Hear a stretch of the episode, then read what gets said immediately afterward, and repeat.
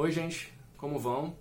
É, estamos aqui novamente, desta vez propondo um debate sobre o coronavírus, o novo coronavírus, o Covid-19, é, por um viés da periferia, como sempre propomos aqui.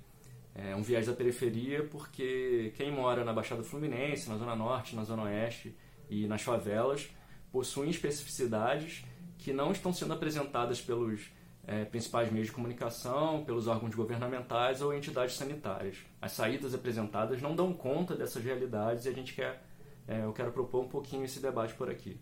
É, o IBGE sempre viu com muita preocupação a situação dos aglomerados subnormais. O que seriam aglomerados subnormais? São lugares com muito adensamento populacional é, e problemas graves de habitação, saneamento básico, é, saúde, é, realidades que já são difíceis de lidar e com a ameaça de uma pandemia mundial se agravam essas dificuldades. Né? E ainda não houve um apontamento que dê conta desta realidade e da ação dessas pessoas. Né? Quando a gente fala, por exemplo, de, desses, das periferias, existe um grave problema de falta d'água. Para além da crise que se apresentou aqui hídrica, né, de da água apropriada para consumo é, recente aqui no Rio de Janeiro, a gente também sempre lidou com a situação da falta d'água. Então, quando uma das principais saídas para lidar ou para se prevenir do vírus é, é lavar as mãos e, e, ter hábitos radicais de higiene,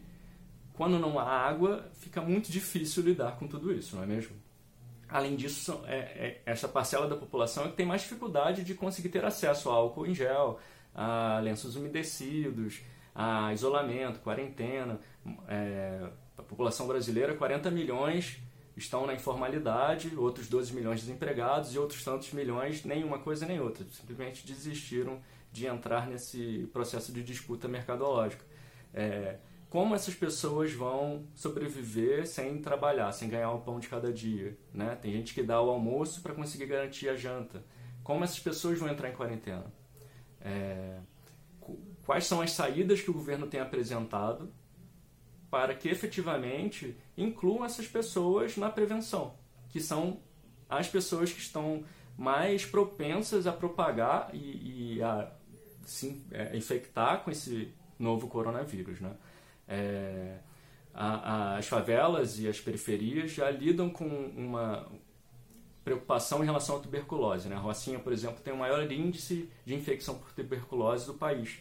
Isso porque a própria composição é, habitacional faz com que é, sejam lugares úmidos e que o sol não consegue é, atingir, né? não consegue adentrar nesses lugares, o que facilita o processo de infecção e propagação da doença. É, então, a realidade da, desses lugares é, agravam a possibilidade dessa pandemia se alastrar. A Maré tem 10 mil idosos então a gente precisa ter uma preocupação e o governo precisa começar a pensar. Aliás, já deveria estar pensando há muito tempo, porque a gente sabe que esses são os espaços que têm maior possibilidade de é, infecção. Né? É, enfim, acho que pesquisando hoje eu vi apenas um apontamento do. Ah, não sei se foi do governo do Rio, agora eu não me lembro bem, mas enfim, o único apontamento governamental de entidades públicas é, em relação a lidar com moradores das periferias foi a possibilidade de tratar possíveis casos de coronavírus é, isolando em navios os moradores de favelas. O que me soa como um filme apocalíptico e com uma ação completamente desumana. Né? Qual é o diferencial de um morador da favela e por que o isolamento de, dele deve ser num navio enquanto as outras pessoas vão para um hospital? É, ou isso vai ser propagado para todo mundo? Né? Por que essa diferenciação? Acho grave e acho. É, eu não sei, eu acho que muita gente vai ser responsabilizada, né? A gente vê um presidente que ignora todas as orientações, é, hoje ameaça o ministro da Saúde, enfim. E a gente vai precisar, depois disso tudo, depois de passar por isso tudo, avaliar muito bem como foram as ações governamentais em relação a isso e algumas pessoas deveriam ser responsabilizadas. É, a gente precisa pensar juntos, né? E eu queria saber a opinião de vocês sobre isso.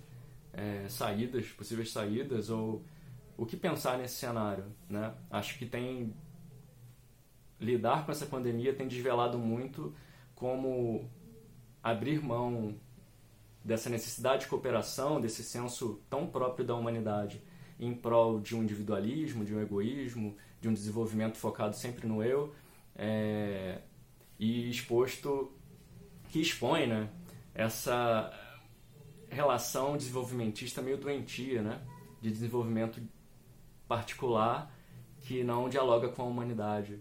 Né? E a cooperação tem sido a saída, a cooperação entre, entre os países tem sido a saída principal para lidar com esses problemas. É, pensarmos também que cuidar de si, neste momento, é cuidar dos outros e que todo mundo precisa cooperar nesse sentido. Né? Cuidem-se, lavem as mãos, utilizem álcool gel se puder, façam quarentena se puderem e cada um precisa fazer sua parte. Um abraço.